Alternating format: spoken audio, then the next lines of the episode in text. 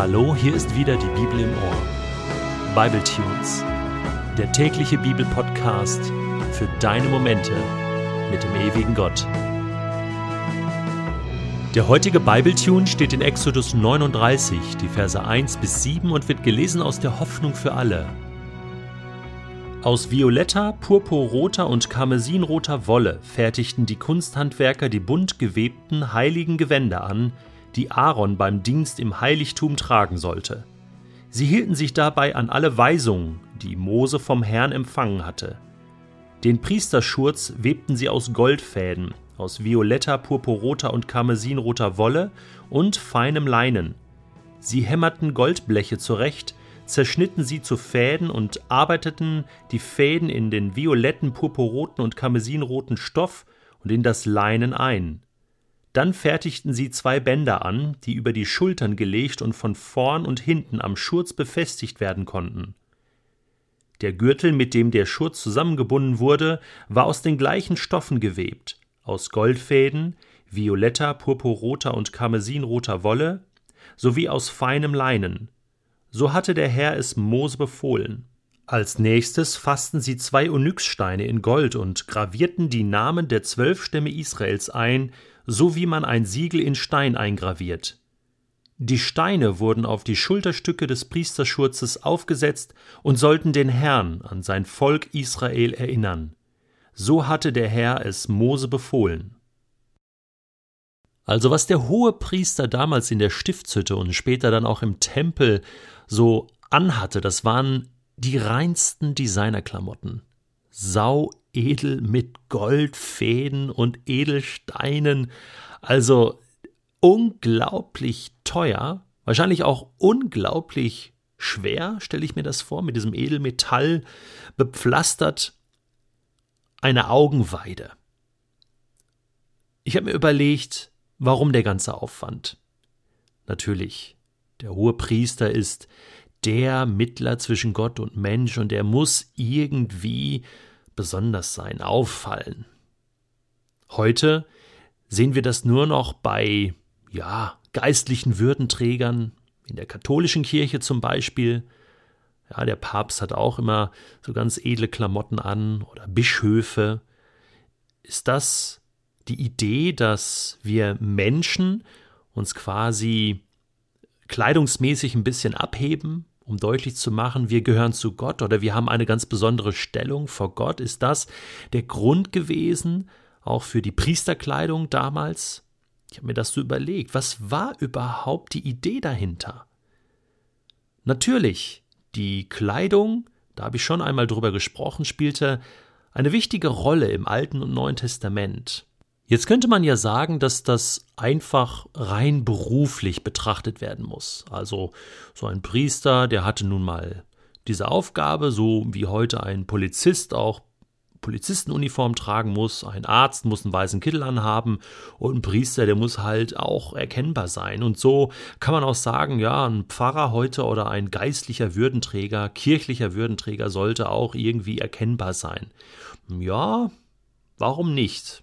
Also wenn ich so eine Nonne in der Stadt sehe oder einen Mönch, ja, in Mönchskutte, dann weiß ich sofort, okay, das ist ein religiöser Mensch, der hat irgendwie Connection zu Gott und äh, das ist absolut okay. Aber ist das der Sinn gewesen dieser Priesterkleidung? Das habe ich mich gefragt. War das eine reine Berufskleidung? So wie ein Handwerker halt einen Blaumann trägt, trägt ein Priester so eine, so einen Goldumhang mit Edelsteinen. Ich bin mir da nicht so ganz sicher. Ich meine, schauen wir mal Jesus an. Ich meine, Jesus war über 30 Jahre als Mensch hier auf der Erde. Und er ist der Sohn Gottes. Was hatte Jesus an? An Kleidung. Wir lesen gar nicht viel darüber, aber was wir lesen können, macht eins klar, Jesus war völlig normal und alltäglich gekleidet, stinknormal. Er war Zimmermann vom Beruf, hatte vielleicht auch mal Zimmermannskleidung an. Ja, er ist Jesus von Nazareth, Josefs Sohn, Zimmermanns Sohn. Das war Jesus. Jesus fiel nicht durch seine Kleidung auf. Er fiel durch seine Taten auf und durch das, was er sagte, durch das, was er lebte. Und er sagte, dass er der Weg zu Gott ist. Ich meine, wenn es einen Menschen gab, der Connection zu Gott hatte, der einen priesterlichen Dienst tat, dann war es Jesus, Gottes Sohn. Und er hatte nicht eine religiöse Kleidung an. Jesus unterschied sich nicht durch sein Äußeres, das will ich sagen, sondern durch das, was er lebte, durch seine inneren Werte, durch seine Liebe, durch seine Art und Weise. Er ging in den Tempel und und räumte auf und stieß die Tische um und reinigte den Tempel von von den Dingen, die da nicht hingehörten. Er legte sich mit dem hohen Priester an und mit den Schriftgelehrten. Er stritt mit ihnen. Er wurde verurteilt vom hohen Priester Kaiphas. Der zerriss sein Kleid, seine Kleidung zerriss er und rief aus, das ist Gotteslästerung, Blasphemie, was dieser Jesus, dieser Zimmermannssohn da sagt. Und damit zerriss der letzte Priester, hohe Priester Jerusalems, seine Priesterkleidung vor dem Mann, der aus Gottes Sicht der eigentliche Priester war und ist und in Ewigkeit sein wird. Es ist ja nicht verwunderlich, dass Johannes, der Jünger von Jesus, als er auf der Insel Patmos war und die Offenbarung schrieb, nachdem er einige Offenbarungen und Inputs von Gott bekommen hatte, tot umfällt, als er Jesus wieder trifft. Den Jesus, den er über drei Jahre jeden Tag gesehen hat, mit ihm geredet hat, an seiner Brust gelegen hat, Freund von ihm war. Diesen Jesus trifft er, und ich lese mal aus Offenbarung Kapitel 1. Johannes hört eine Stimme und er sagt dann, ich drehte mich um, weil ich sehen wollte, wer zu mir sprach.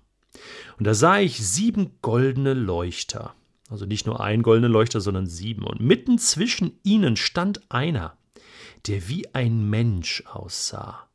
Er hatte ein langes Gewand an und um die Brust trug er einen goldenen Gürtel. Seine Haare waren so hell wie reine Wolle, ja leuchtend weiß wie der Schnee. Seine Augen glühten wie die Flammen eines Feuers, die Füße glänzten wie flüssiges Gold im Schmelzofen, und seine Stimme dröhnte wie ein tosender Wasserfall. In seiner rechten Hand hielt er sieben Sterne, und aus seinem Mund kam ein scharfes, doppelschneidiges Schwert. Sein Gesicht leuchtete strahlend hell wie die Sonne. Als ich das sah, fiel ich wie tot vor seinen Füßen nieder.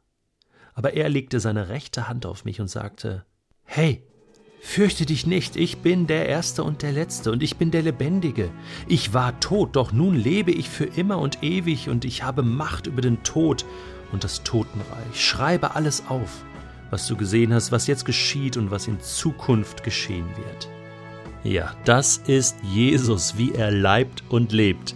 Und spätestens jetzt wird klar, dass alle hohen Priester und Priester des Alten und Neuen Testaments nur ein schwaches Abbild, ein Schatten von dem waren, was Jesus tatsächlich ist. Und diese goldenen Designerklamotten, die hat er erst im Himmel an.